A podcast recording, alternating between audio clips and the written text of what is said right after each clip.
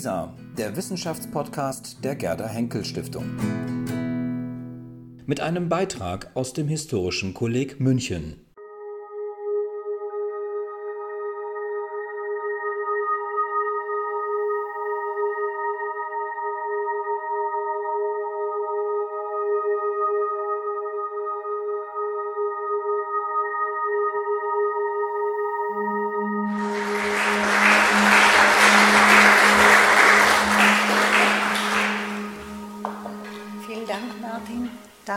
Diese aufmerksame Einführung und äh, ich bedanke mich überhaupt für vielen, äh, dafür, dass ich hier sein kann und darf, äh, bei Dr. Gelber, bei Dr. Veteran, bei Dr. Hüls. Ich bedanke mich auch bei meinen Mitarbeitern, die mir dafür geholfen haben, und zwar zwei aus Jerusalem und zwei aus Dubno aus Leipzig Institut, ich merke, es hat immer was mit zwei zu tun, äh, bei äh, Adi Livni und Shaul Marmari von äh, äh Jerusalem äh, und bei äh, Peter Bockelmann und Annette Wolf von äh, Dubnov Institut. und ich hoffe, damit zurechtzukommen und ich hoffe, dass wir alle auch mit der Hitze hier zurechtkommen. Das ist gar nicht so leicht. Danke. Der Westfälische Friede. Unter dem Eindruck der 1945 gegründeten Organisation der Vereinten Nationen nahm der Völkerrechtler Leo Gross die Ordnung des Westfälischen Friedens erneut in den Blick. Dabei äußerte er die Befürchtung, dass ähnlich dem Völkerbund auch dessen Nachfolgerorganisation wohl keine praktische internationale Autorität beschieden sein werde. Schließlich habe die Erfahrung des Völkerbundes gelehrt, so Leo Gross, dass es schwer möglich sein werde, dem unabhängigen Agieren souverän, souveräner Staaten Zügel anzulegen. Am Ende käme es bei der Sicherung des Weltfriedens allein auf den überaus prekären guten Willen der Mitgliedstaaten an und damit ihrer freiwilligen Kooperation. In seinem Anfang 1948 erschienenen Artikel The Peace of Westphalia ging Groß, dem es wie eine Reihe bekannter jüdischen Völkerrechtler gerade noch gelungen war, sich den Nazis aus dem besetzten Europa zu entziehen, der Frage nach der Ausbildung des Systems der internationalen Beziehungen wie des Völkerrechts seit dem Westfälischen Frieden nach. Sein Beitrag trug maßgeblich dazu bei, die ikonische Zuschreibung Westfälischer Friede in eine allgemein akzeptierte Denkfigur zu verwandeln. In the political field, it marked man's abandon of the idea of the hierarchical structure of society and his option for a new system characterized by the coexistence of a multi-policy of states, each sovereign within its territory, equal to one another and free from any external earthly authority, heißt es bei Gross, womit er eine weitgehend akzeptierte Auffassung vom Wesen eines souveränen Staates in der modernen Geschichte vertrat. Dieser souveräne Status der Staaten, von der Autorität des Papst wie des Kaisers ledig, führte gleichwohl nicht zu den darauf erwarteten Konsequenzen. Instead of heralding the area of a genuine international community of nations subordinated to the rule of the law of nations, it led to the area of absolutist states jealous of their territorial sovereignty to the point where the idea of international community became an almost phrase. So groß. Die nahezu kanonische Stellung, die Groß mit seiner Deutung des Westfälischen Friedens einnahm, hat in den letzten zwei Jahrzehnten Kritik und Zurückweisung erfahren. So wurde er als Nichthistoriker einer fehlerhaften Rekonstruktion geziehen. Zudem gingen seine Überlegungen an der Natur der internationalen Beziehungen nach dem Zweiten Weltkrieg vorbei. Historisch, so die Kritiker weiter, sei der Westfälische Friede eher ein Prozess denn ein Ereignis gewesen. Es handelt sich um Entwicklungen, die den eigentlichen Vereinbarungen von Münster und Osnabrück vorausgingen und erst später eine Richtung nahmen, die den gängigen Vorstellungen von ihm entsprachen. Kurz, im Westfälischen Frieden seien weitaus komplexere und ambivalentere Tendenzen zusammengeflossen als die von Groß aufgezeigten. Der kritische Tenor und die akribische Überprüfung der empirischen Befunden, auf denen der Artikel beruht, sind verwunderlich, zumal seine eigentliche Bedeutung weniger auf der professionellen Kompetenz des Verfassers auf dem Gebiet der frühen Neuzeit beruhte, sondern eher aktuellen Anliegen entsprang.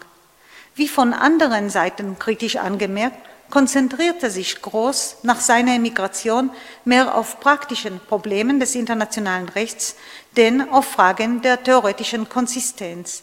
Sein, Motiv, sein direktes Motiv, sich dem westfälischen Frieden zu widmen, rührte also aus den unmittelbaren Problemen der Zeit sowie aus seinen Befürchtungen einer strukturellen Schwäche der Organisation der Vereinten Nationen, die damals noch in den Kinderschuhen steckte. Corpus Separatum. Es waren den Vereinten, es waren den Vereinten Nationen über die Zukunft des Völkerbundsmandats für Palästina zu befinden, nachdem Großbritannien verkündet hatte, sich seine daraus erwachsenen Verpflichtungen zu entledigen. Auf Grundlage der Empfehlung der UNSCOP, United Nations Special Committee on Palestine, erklärte die Vollversammlung der Vereinten Nationen am 29. November 1947 die Teilung des Landes in einen jüdischen und einen arabischen Staat. Zudem bestimmte sie den zukünftigen Status Jerusalems als einen Corpus Separatum, das heißt, das heißt als eine eigene Entität, die unter internationalen Kontrolle stehen sollte. Jerusalem sollte demnach demilitarisiert und durch einen Treuhandrat verwaltet werden, an dessen Spitze war ein oberster Administrator vorgesehen, der von einem Verwaltungsstab aus Einheimischen und einer internationalen Polizeieinheit begleitet werden sollte. Zudem galt es, eine legislative Instanz einzurichten. Der Treuhandrat war mit der Aufgabe betraut, innerhalb von fünf Monaten ein detailliertes Gesetzeswerk vorzulegen, das spätestens zum 1. Oktober 1948 für die Dauer von zehn Jahren in Kraft zu treten hatte. Als bald darauf der erste arabisch-israelische Krieg ausbrach, wurde diese UN-Resolution, die wie zu erwarten war, von der jüdischen Seite akzeptiert und ebenso erwartbar von der arabischen Seite abgelehnt wurde, von den sich überstürzenden Ereignissen überholt, vor allem wegen der sich einstellenden militärischen Realität am Ort.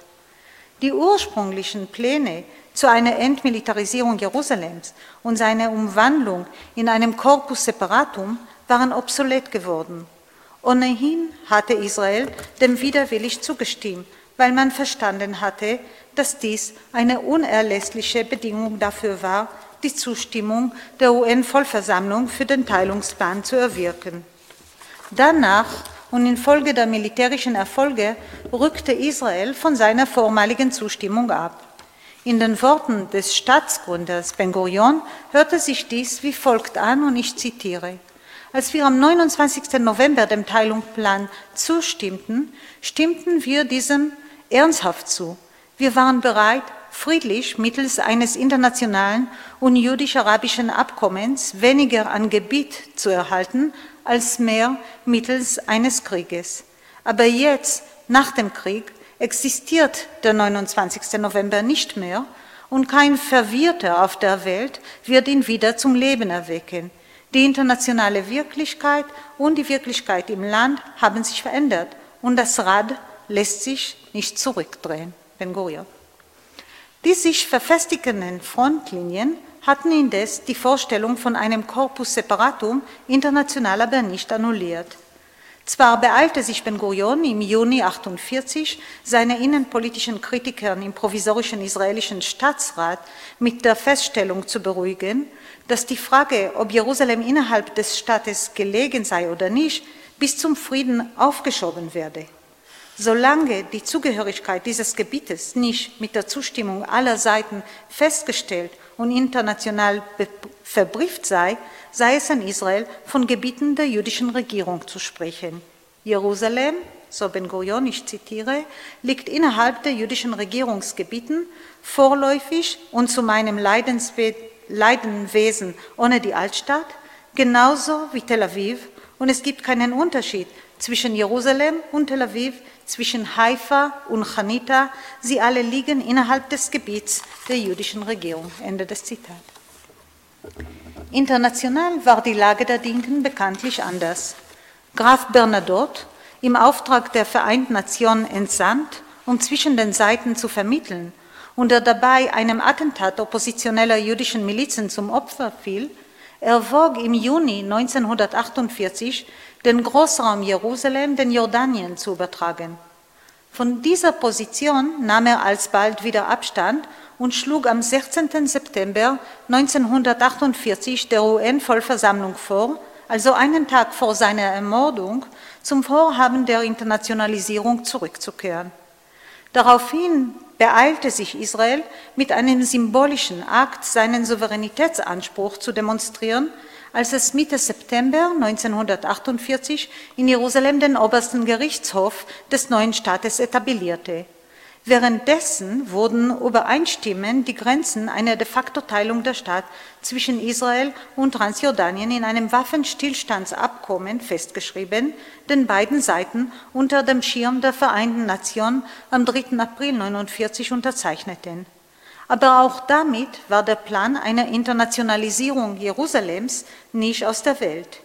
Die im Auftrag der Vereinten Nationen vor Ort weilenden Schlichtungskommission für Palästina präsentierte dem UN-Sekretariat Mitte August 1949 einen Vorschlag zur Internationalisierung der Stadt, dem von israelischer Seite widersprochen wurde. Im Nachhinein erwies sich der Vorschlag allerdings gemäßigter als der Antrag, der von der australischen Delegation vor, vor, vorgelegt wurde. Dieser sah nämlich vor, Jerusalem auf Dauer unter internationale Verwaltung zu stellen, was in der UN-Vollversammlung mit einer überwältigenden Mehrheit als Resolution Nummer 303 angenommen wurde. In Reaktion darauf und entgegen der zögerlichen Haltung eines Teils der israelischen Regierung, vor allem des Außenministers Moshe Sharet, beschloss die israelische Regierung 36 Stunden später, genau am 11. Dezember 1949 die staatlichen Ministerien von Tel Aviv nach Jerusalem zu verlegen. Vier Tage danach bestätigte auch die Knesset, das israelische Parlament, die Überführung nach Jerusalem. Israel vermied es zwar, hierzu ein Gesetz zu erlassen, was die Regierung gleichwohl nicht davon abhielt, zu erklären, dass mit der Errichtung eines jüdischen Staates Jerusalem wieder seine Hauptstadt geworden ist. Entgegen der UN-Resolution zum Corpus Separatum blieb Jerusalem de facto in ein östliches, damals transjordanisches und in ein westliches, also israelisches Gebiet aufgeteilt. Seit 1952 wurde die de facto Teilung Jerusalems durch die Vereinten Nationen nicht wieder zur Debatte gestellt, obwohl der, Beschl der Beschluss zu einem Corpus Separatum offiziell nie aufgehoben war. Im Herzen des transjordanischen Gebiets verblieb unter Kontrolle der Vereinten Nationen eine zwei Kilometer lange und einen Kilometer breite entmilitarisierte Enklave. Auch sie war in ein israelisches und ein jordanisches Areal aufgeteilt, getrennt durch ein Niemandsland. Die Grundlage für die Enklave auf dem Skopusberg, eine territoriale Anomalie, wurde mit den Kämpfen in den Sommermonaten 1948 gelegt, als sich Israel und Transjordanien in einen militärischen Pakt während der ersten Feuerpause am 7. Juli 1948 dazu bereit fanden, ein Abkommen zur Entmilitarisierung des Ortes unter der Obhut der Vereinten Nationen zu schließen. Die Grenzlinien der Enklaven, die zu dem Zeitpunkt hastig markiert worden waren, wurden am 20. Juli 1948 nochmals bestätigt, wahrscheinlich jedoch nur von Transjordanien und den Vertretern der Vereinten Nationen. Ein drittes Mal erfolgte jene Festlegung am 30. November 1948 durch Moshe Dayan, damals Kommandeur des jüdischen Jerusalems, und Abdullah Attal, der transjordanischen Kommandeur. Das endgültige Waffenstillstandsabkommen, das Israel und Transjordanien am 3. April 1949 miteinander abschlossen, basierte auf einer Zusammenführung früheren Übereinkünfte. Diese waren zum Teil widersprüchlich und basierten nur selten auf übereinstimmenden Landkarten, was für die Zukunft so manche Spannungen und Missverständnissen verhieß. In der nur zwei Kilometer, Quadratkilometer umfassenden Enklave auf dem Skopusberg war es Israel auf seinem Gebiet gestattet worden, 85 leicht bewaffneten Polizisten und 35 zivil tätigen Personen zu stationieren. Den Jordanien standen in ihrem Areal 46 Polizisten zu. Ansonsten waren beide Teile entmilitarisiert und unterstanden der Aufsicht der Vereinten Nationen. Jede Seite versuchte gleichwohl für sich zu vereinnahmen, was ihrer Vorstellung nach im Großraum der Stadt und davon ausgehend auch im Land als Ganzes verhandelt worden war. Unter internationalem Recht verfügte Israel im Areal der Enklave nur über Besitztitel. Souveränität in Westjerusalem war dem jüdischen Staat nicht zugesprochen worden, um wie viel weniger also im Gebiet der entmilitarisierten Enklave. Die Frage der Unterscheidung zwischen Besitztitel und Souveränität bildete während des 20. Jahrhunderts ein beständiges Problem des internationalen Rechts. In seinem Werk aus dem Jahr 1920 mit dem Titel Das Problem der Souveränität und die Theorie des Völkerrechts fragte Hans Kelsen dessen Assistent Leo Gross bis zu Kelsens Religierung von der Universität Köln nach dem Gesetz zum sogenannten Wiederherstellung des Berufsbeamtentums war, ob das Verhältnis zwischen Gebiet und Staat nach Art des Eigentumsrechts etwa in der Weise vorgestellt werden durfte, dass dem Staat als Rechtsobjekt ein bestimmtes Gebiet als Sache gehöre, dass das Gebiet vom Staat beherrscht werde. Das war ein Zitat. Mit dieser Auffassung führte Kelsen das Verhältnis zwischen Territorium und Herrschaft ins Absurde, etwa was die exklusive Anmaßung eines Staates betrifft, alles, was auf seinem Gebiet vorgeht, dem Prinzip absoluter Undurchdringlichkeit und dem Herrschaftsanspruch allem und jenem gegenüber zu unterwerfen.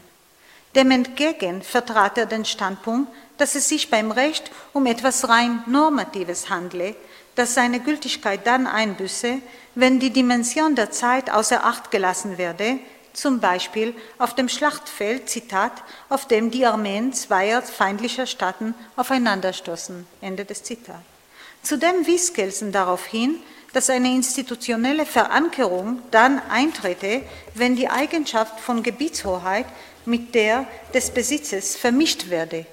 Das Prinzip ausschließlicher Herrschaft, so Kelsen weiter, entspringe nicht dem Raumdenken, sondern der Einheit des Rechtssystems. Die Vorstellung, so wie der Kelsen, ich zitiere, dass innerhalb eines und desselben Gebiets nur ein Staat existieren könne, setzt die Souveränität als wesentliches Merkmal des Staates voraus. Ende des Zitat. Ein Umstand, der dem Kelsenschen Rechtsverständnis widerspricht. Das israelische Staatshandeln in der Enklave lässt sich anhand der Spannung von Besitztitel und Souveränität, auf die Kelsen verwies, ablesen. Wenngleich der Westen Jerusalems de facto unter israelischer Herrschaft stand, ließ staatliche Souveränität dort auf sich warten. Dies hätte einer internationalen Anerkennung bedurft. Als Reaktion auf die UN-Resolution Nummer 303, die ein internationales Regime für die Stadt als Ganzes vorsah, entschied Ben Gurion, Israels Souveränitätsanspruch in Jerusalem in einem Gebiet zu demonstrieren, das sich tatsächlich, tatsächlich auch in seinem Besitz befand. Dies geschah mit jenem Regierungsbeschluss von Anfang Dezember 1949, als die Ministerien von Tel Aviv nach Jerusalem verlegt worden waren.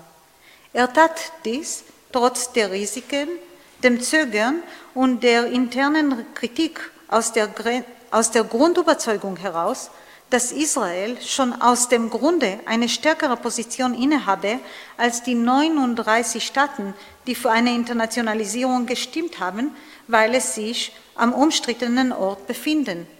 Wir sind hier, Ben Gurion.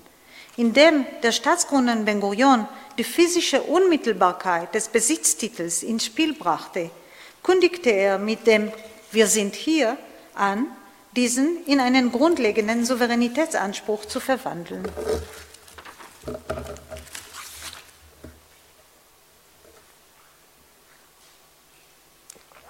Paragraph 8. Alles israelische Handeln in der Enklave auf dem Jerusalemer Skopusberg zielte darauf ab, Besitztitel in Souveränitätsrechten zu verwandeln. Um solch ein Vorhaben war es gut bestellt. Hunderte gottverlassene Enklaven waren infolge der Dekolonisation nach dem Zweiten Weltkrieg entstanden, in denen Abertausenden von Menschen in akuten Notlage in einem Niemandsland zwischen chronisch gewordenen Nationalkonflikten verloren zu gehen schienen, so etwa bei der Teilung des indischen Subkontinents zwischen Indien und Pakistan im Jahre 1947. Im Unterschied zu diesen gottverlassenen Enklaven erfreute sich Jerusalem und die Enklave auf dem Skopusberg mit ihren zentralen jüdischen nationalen Institutionen wie mit der Hebräischen Universität, der Nationalbibliothek und dem Hadassah Krankenhaus großer internationalen Beachtung. Der Betrieb in diesen abgeschnittenen vom jüdischen Westteil der Stadt nordöstlich gelegenen Einrichtungen war bereits im Verlauf der Kämpfen eingestellt worden, als die Zugangswege arabischer Angriffe infolge der UN-Teilungsresolution vom November 1947 abgeschnitten worden waren. Mit dem arabischen Hinterhalt auf einen jüdischen Konvoi, der am 13. April 1948 ärztliches Personal, Studenten und Universitätsangehörigen zum Skopusberg führen sollte und bei dem 78 Todesopfer zu beklagen waren, kam ihr Betrieb endgültig zum Erliegen.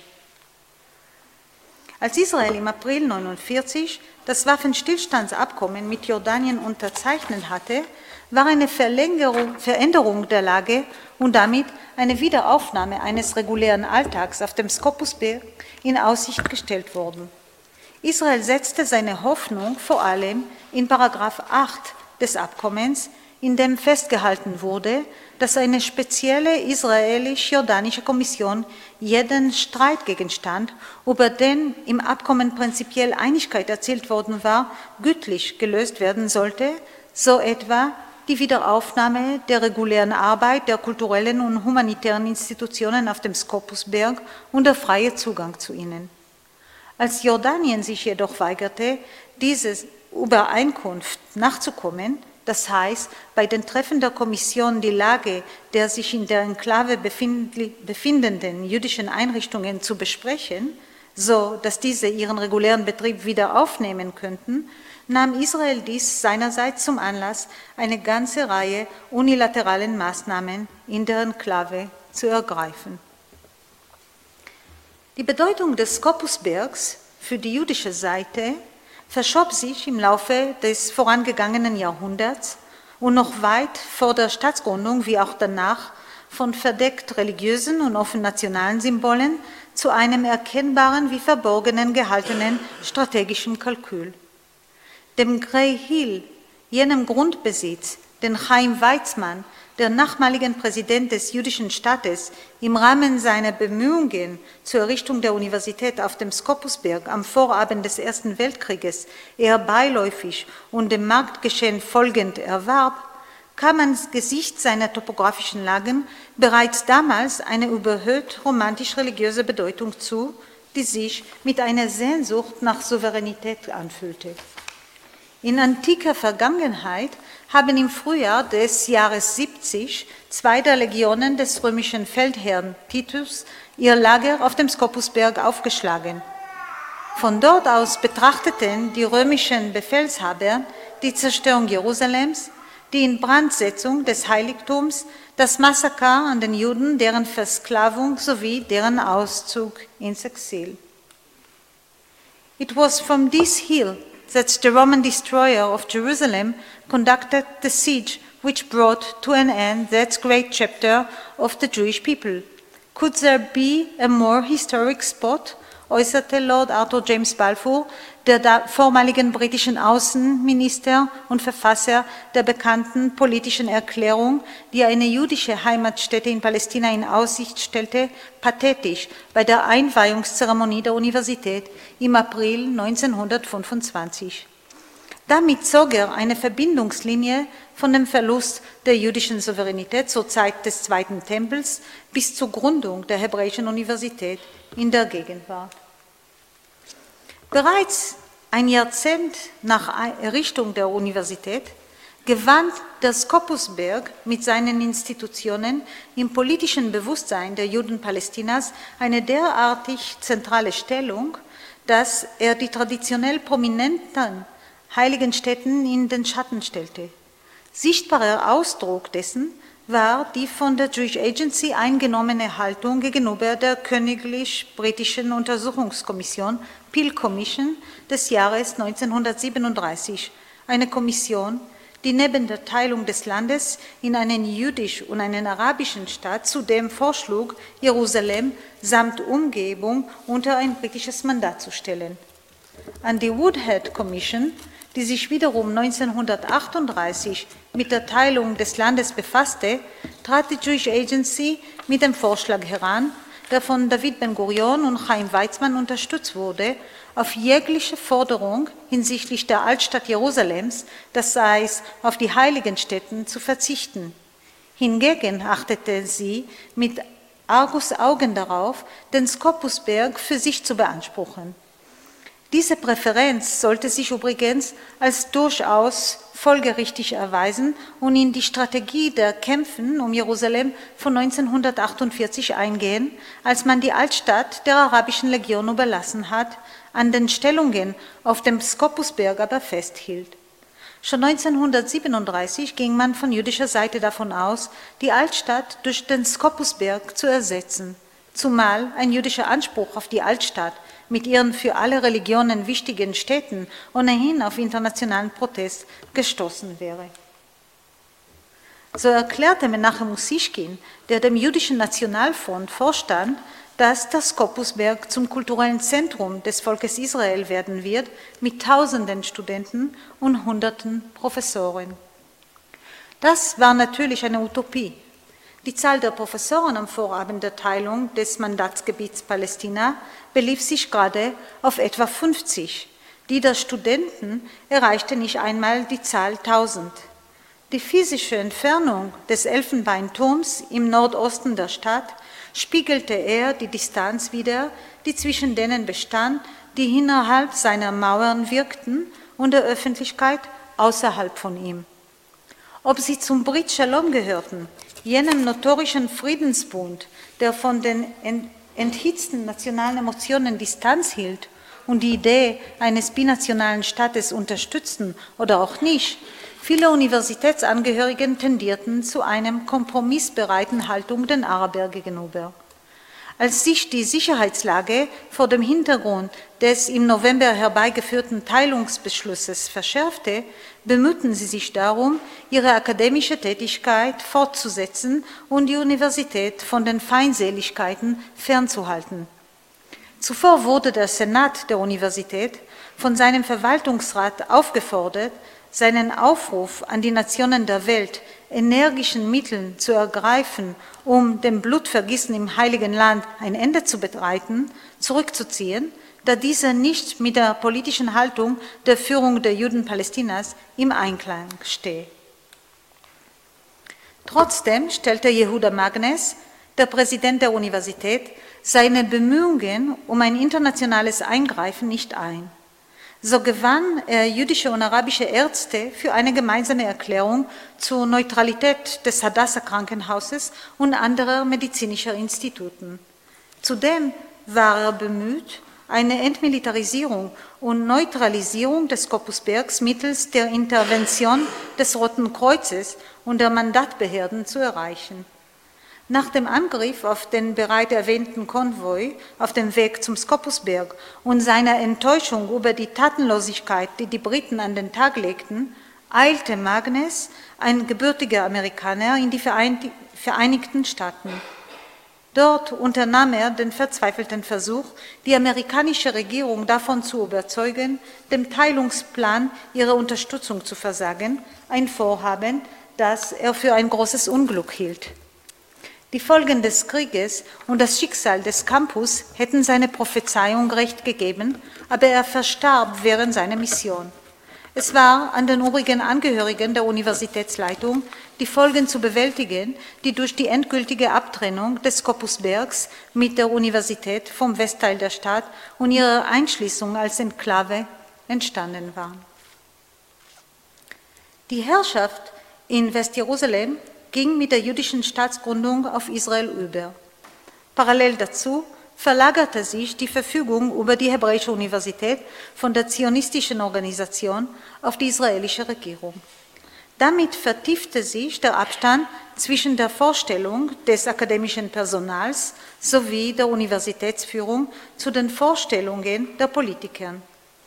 Letzteren waren zwar die kulturellen und geistigen Werten des akademischen Lebens nicht egal, Gleichwohl gaben sie im Konfliktfalle den strategischen Überlegungen Vorrang.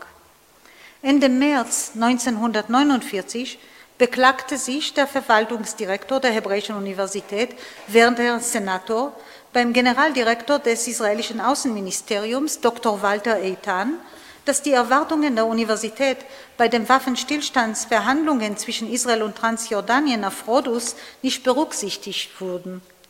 In einem zwar persönlich herzlichen, in der Sache aber klaren Brief betont Senator Eitan, gegenüber, dass, ich zitiere, bei aller Anerkennung der allgemeinpolitischen wie militärischen Bedeutung des Scopusbergs haben wir, die beiden Institutionen, Universität und Hadassah, ein besonderes Interesse am Scopusberg. Wir haben besondere Kenntnis von unseren ganzen eigenen Bedürfnissen und von der Wertigkeit des Ortes. Ende des Zitats. Zur Förderung der Angelegenheit schlägt er vor, die Beziehungen der beiden Einrichtungen in der kulturellen und politischen Welt gemeinsam zu, be zu betreiben. Das Außenministerium willigte ein, Senator eine Reise in die Vereinigten Staaten zu ermöglichen, um seine Vorstellungen und die Vorstellungen der Universität zu, zu, befördern, deren Hauptanliegen die Realisierung des Paragraph 8 im Waffenstillstandsabkommen war, also die Wiederaufnahme der regulären Arbeit der kulturellen und humanitären Institutionen auf dem Skopusberg und der freie Zugang zu ihnen.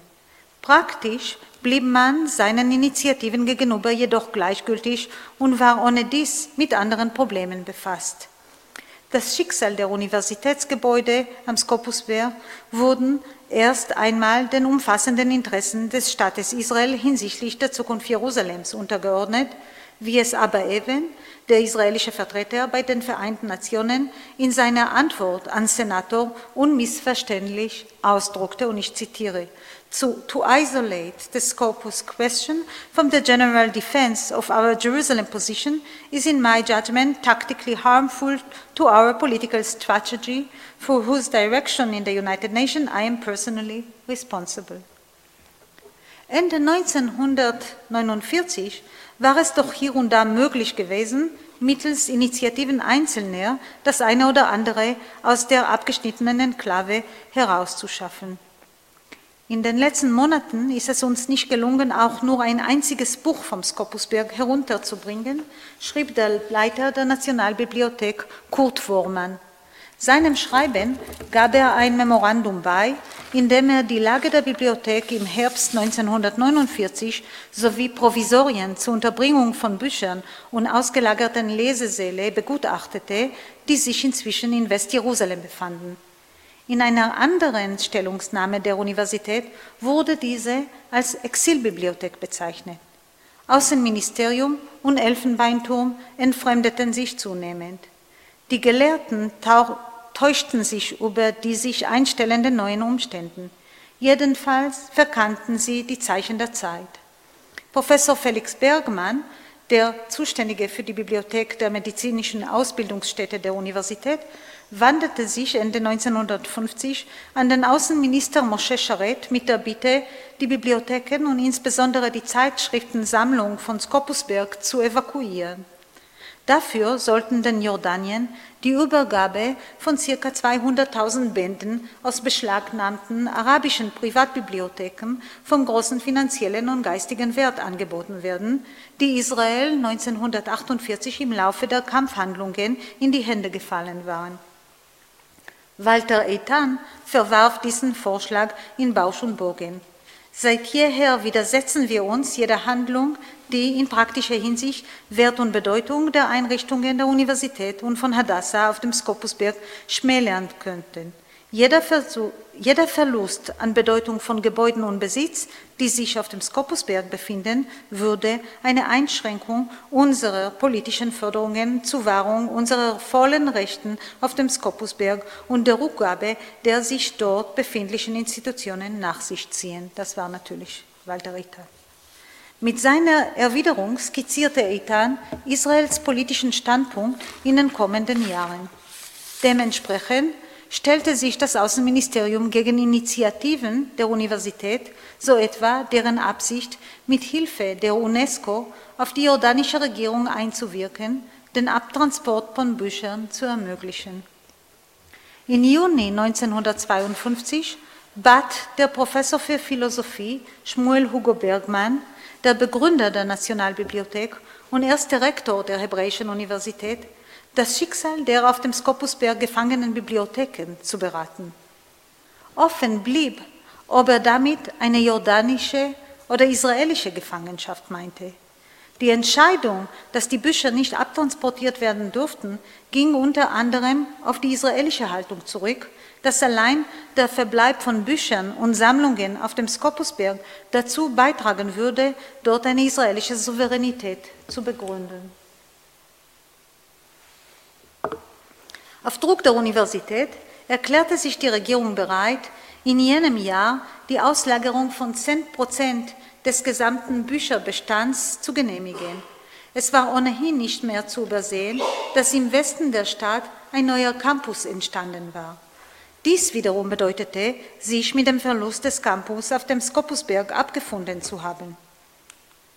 Im Laufe der kommenden Jahre evakuierte Israel mit jordanischen Zustimmung und ab 1958 beschleunigt die Bücher und Sammlungen aus der Enklave.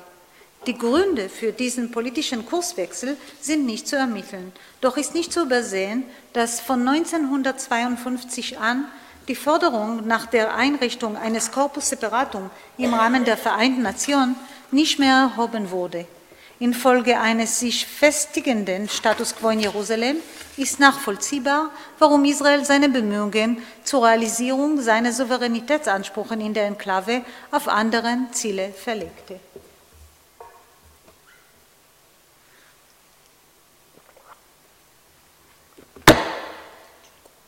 Inklusen.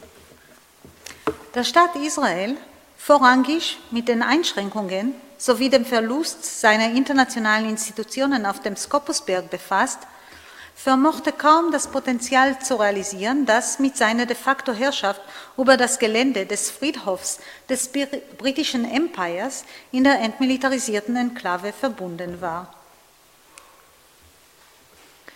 Die internationale Bedeutung des Friedhofs begann sich erst in den Monaten nach Abschluss des Waffenstillstandsabkommens langsam abzuzeichnen.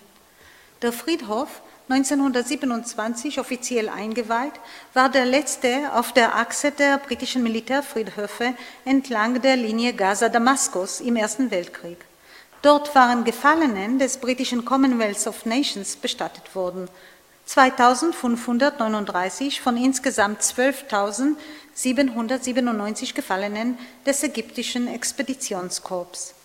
Die Bestattung dieser Toten in Jerusalem wie die von über einer Million Gefallener des britischen Commonwealth of Nations, die auf den übrigen Schlachtfeldern des Ersten Weltkrieges ihr Leben ließen, war auf ein erlassenes striktes Repatriierungsverbot der verbliebenen Überresten der Gefallenen zurückzuführen. Ebenso wie das schlicht zu haltende und einheitliche Format der Friedhöfe und der Grabsteine war die Bestattung in der Nähe des Schlachtfeldes und neben den Waffengefährten dazu bestimmt gewesen, die Rangunterschieden zwischen den Gefallenen, zwischen gemeinen Soldaten und Offizieren, zwischen Reichen und Armen einzuebnen. Dieses prinzipielle Vorgehen war verpflichtend und wurde ohne Rücksicht auf die Wünsche und Vorlieben der Familien der Gefallenen durchgesetzt, die ihrerseits ihre Angehörigen lieber in der Heimat begraben sehen wollten. Wegen seiner besonderen Lage wurde der Friedhof auf dem Skopusberg, obschon nicht der größte seiner Art in Palästina, dazu erwählt, auch die 3366 Soldaten des Ersten Weltkrieges zu verewigen, die in Palästina und Ägypten an unbekannten Ort gefallen waren. Darunter befanden sich über 500 Australier und etwa 200 Neuseeländer. Sie gehörten hauptsächlich den Regimenten der leichten Kavallerie an, mit denen die in Ägypten stationierten Truppen verstärkt worden waren und die selbst der bitteren militärischen Niederlage bei Gallipoli entkommen konnten. Im Unterschied zur spärlichen Besucherzahl, die die militärischen Gedenkstätten und Friedhöfe in den 20er und 30er Jahren aufwiesen, wurde der Friedhof auf dem Skopusberg damals relativ stark frequentiert. Neben den Familien der Gefallenen wurde er von Soldaten verschiedener Truppengattungen, die in der Gegend stationiert waren, sowie von Pilgern auf ihren Reisen ins Heilige Land aufgesucht. Bereits im Jahr 1949 erkannten die israelischen Offiziellen das Potenzial, das im de facto Besitz an diesem Friedhofsgelände steckte.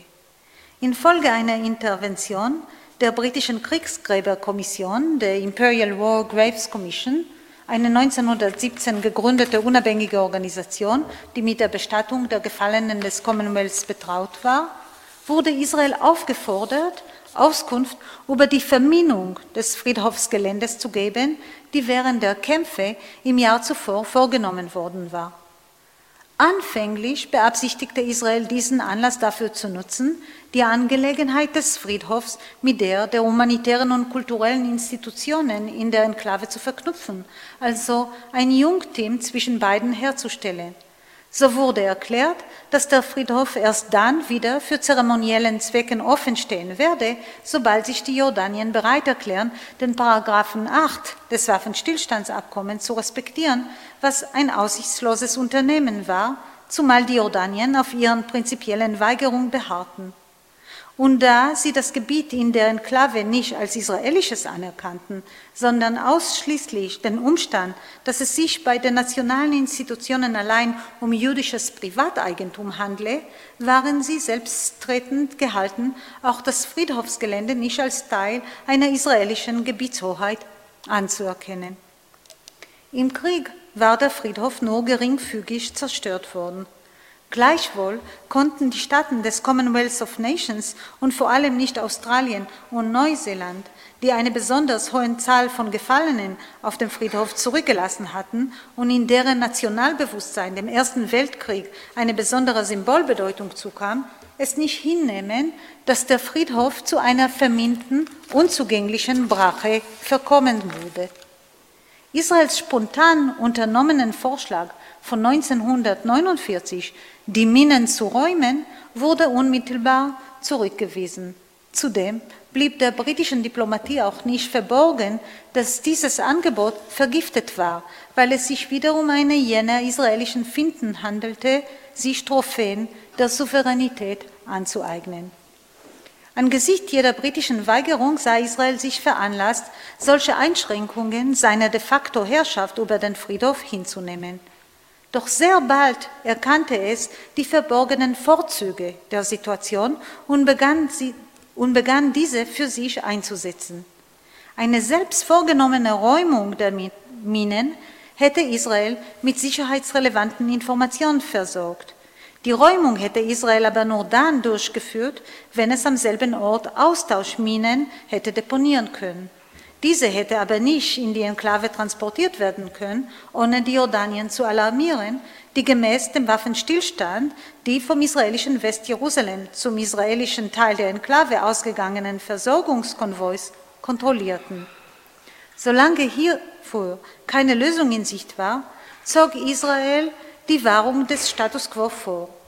Mit der, mit der Zeit wurde Israel des Potenzials gewahr, das mit der Kontrolle über die Wege zur Enklave verbunden war.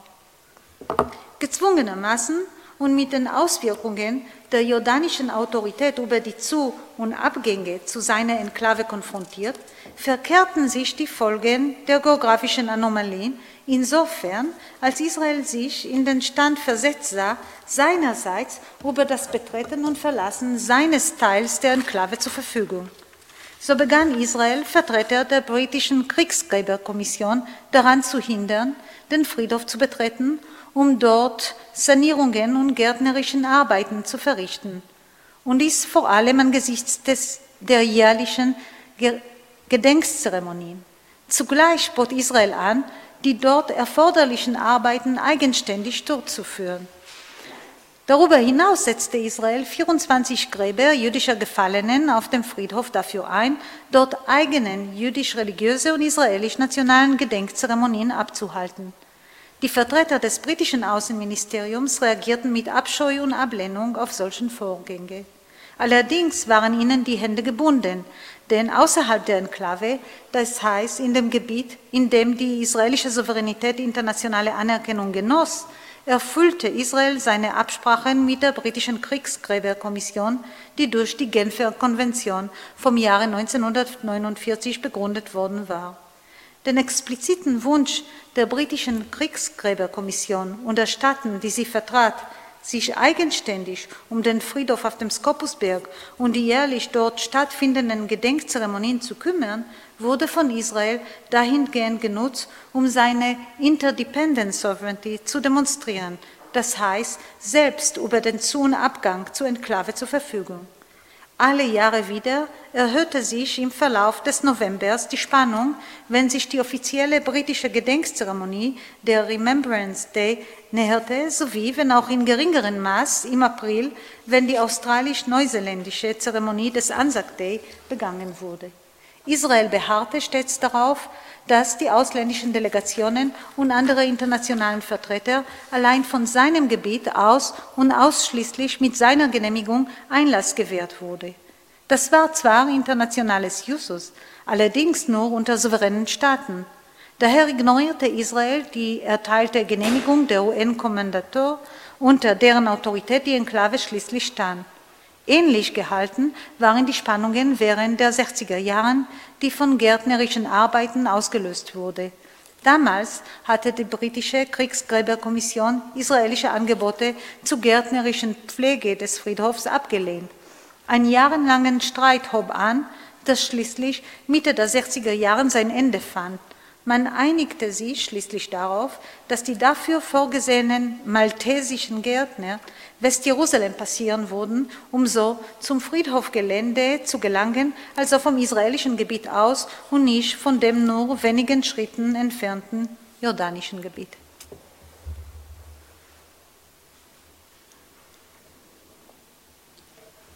Ich komme zu Fazit. Westfälische Souveränität. Was seine Einrichtungen auf dem Skopusberg anging, richtete Israel seine Bemühungen hauptsächlich darauf, die Umsetzung des Artikels 8 des Waffenstillstandsabkommens zu erwirken. Dazu griff es nach jedem Zipfel internationaler Anerkennung, das ihm durch das Abkommen mit Jordanien gewährt worden war, wenn auch ohne rechten Erfolg. Was den Militärfriedhof betraf, so wurden die Spielregeln insofern verkehrt, als Israel selbst die Kontrolle über die Zu- und Ausgänge ausübte, das heißt Interdependent Sovereignty auf dem eigenen Gebiet der umschlossenen Enklave auszuführen.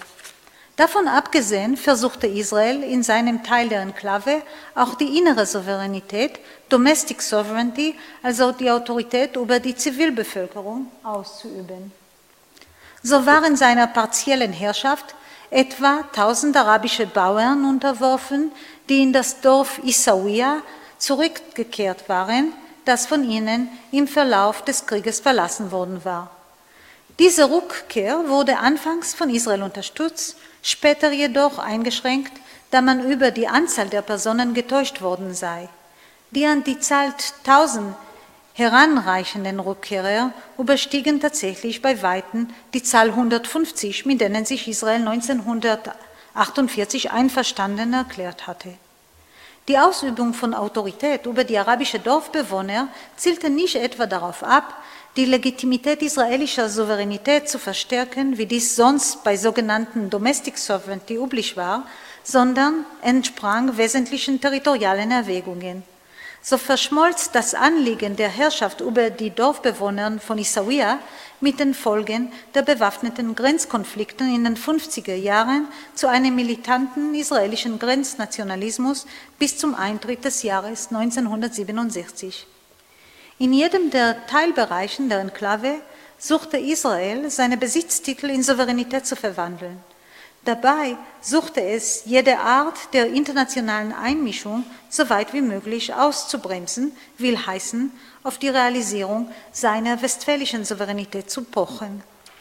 The norm of, the norm of non-intervention in an internal affair has virtually nothing to do with the Peace of Westphalia, which was signed in 1648. It was not clearly articulated until the end of the 18th century, schreibt der Staatswissenschaftler Steffen Krasner in seinem Buch Sovereignty, Organized Hypocrisy. Gleichwohl entschied er sich, die Geltung dieses Begriffs einer Prüfung zu entziehen und dies because the Westphalian model has so much entered into common usage, even if it is historically inaccurate. Wie dem auch sei, die Geschichte der Enklave auf dem Skopusberg im Zeitabschnitt von 1948 bis 1967 hätten wahrscheinlich die Zweifel bestätigt, die Leo Gross an der Befähigung des internationalen Rechts bzw. der Vereinten Nationen hegte, nämlich souveränen Staaten in ihrem egoistischen Handeln zu zögeln. Das Prinzip des Corpus Separatum in Jerusalem hätte eine Lösung für Probleme sein sollen, die auch 50 Jahre nach dem Krieg von 1967 und dem Ende der Enklave ihre Lösung harren. Danke.